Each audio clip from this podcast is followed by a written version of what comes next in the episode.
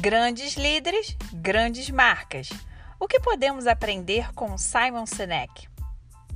No quarto episódio, vou compartilhar o que aprendi com Simon Sinek no seu livro Líderes se servem por último: Como construir equipes seguras e confiantes. Sem dúvida, este é um dos melhores livros sobre liderança que eu já li e recomendo muito a leitura. Simon Sinek é etnógrafo, palestrante e autor de best-sellers como Comece pelo Porquê e O Jogo Infinito. Ele também é dono da empresa Start with Why e inspira empreendedores e líderes do mundo todo a focarem no real propósito de suas vidas e de suas empresas.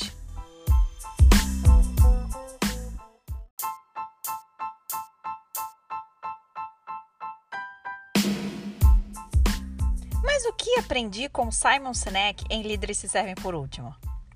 Segundo o autor, líderes devem considerar que têm responsabilidades com suas equipes, assim como pais e mães têm responsabilidade com seus filhos.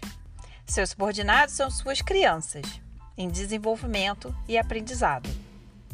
Portanto, o líder precisa assumir a responsabilidade pelo sucesso de cada membro da equipe e saber que dar treinamento, ou investir em seu desenvolvimento é essencial para que os funcionários se sintam confiantes no desempenho de suas funções do dia a dia. Para o autor, culturas ruins geram líderes ruins. Quando a cultura de uma empresa é ruim, cada membro se preocupa em fazer o que é certo para si mesmo e os resultados podem ser desastrosos.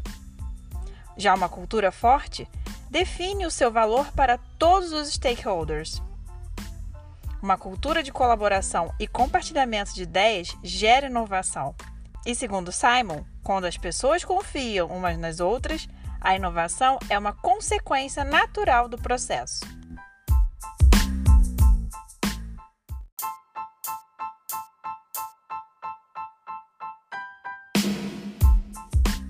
O líder dá o exemplo. Segundo o autor, o líder dá o tom da organização. Acrescento aqui que muitos estudos já apontam o quanto a marca pessoal do líder influencia diretamente a marca da organização. Continuando com Senec, a visão, os valores e a personalidade do líder vão dar o tom da cultura da empresa. De acordo com Senec, ainda, ele também precisa dar orientação, proteção e autonomia, de forma a incentivar a colaboração fortalecer os relacionamentos e estimular soluções de problemas em conjunto. Nas palavras do autor, o líder deve saber que erros fazem parte do percurso e escondê-los só leva a uma cultura de medo e autopreservação. Se ele não for transparente com seus erros, sua equipe também não será.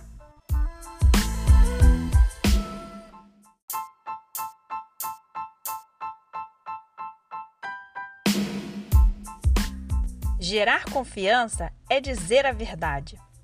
Confiança aqui é a palavra-chave. Para ter um time que gere resultados, é necessário mostrar e incentivar a integridade, honestidade e responsabilidade. Simon define honestidade como assumir que errou, integridade como manter o discurso e a prática, sendo uma questão de caráter e responsabilidade como fazer o que é certo. As consequências de se servir por último são a lealdade e a dedicação dos funcionários. Quando se sentem protegidos e o relacionamento é transparente, as pessoas dão o sangue para ajudar a empresa a sair de crises e a enfrentar tempos difíceis.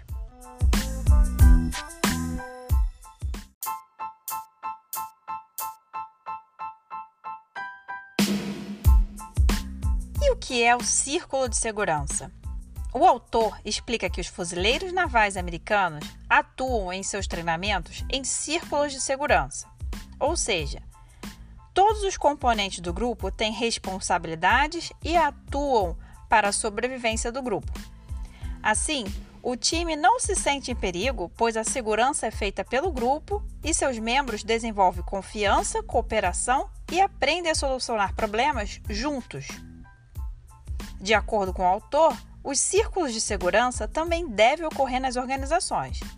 Dessa forma, é possível reduzir ameaças externas e as pessoas do time param de se preocupar em se proteger, passam a se preocupar com o grupo e aprendem a cooperar uns com os outros. Para ele, a cooperação não é concordar com tudo que o outro fala, mas sim trabalhar em conjunto em prol de um objetivo maior.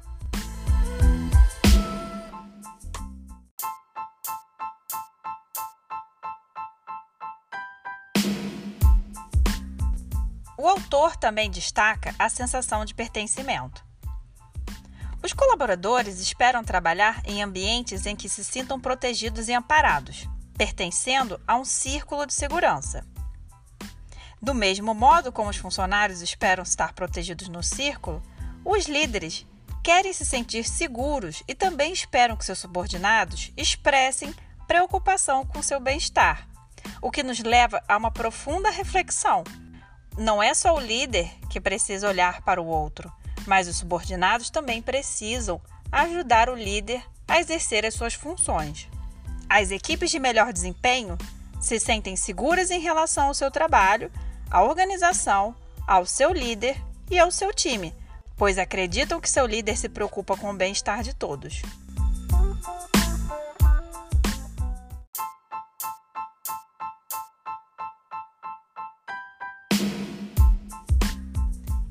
Estilo de liderança impacta no personal branding?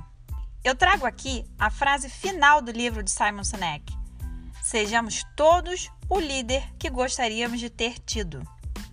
Essa frase realmente me fez pensar muito nos líderes que já tive e no tipo de líder que eu gostaria de ser. Em resumo, ela nos diz: sejamos líderes mais empáticos, tratemos pessoas como pessoas e não como números. Construamos círculos de segurança e culturas mais colaborativas. Seja em uma empresa de grande ou de pequeno porte, a marca pessoal do líder sempre influenciará a marca da empresa. Mesmo sendo considerado um bom ou um mau líder, ele é o exemplo que será seguido por todos os seus subordinados, seja no relacionamento com os colegas, no atendimento ao cliente ou no trato com fornecedores. Um mau líder é lembrado como um carrasco ou como uma pessoa que acrescentou muito pouco valor à carreira de seu time. Já um grande líder é considerado uma grande marca pessoal, é lembrado por desenvolver a sua equipe e admirado por todos. E você, como quer ser lembrado? Quer ser um grande líder? Já começou o desenvolvimento da sua marca pessoal?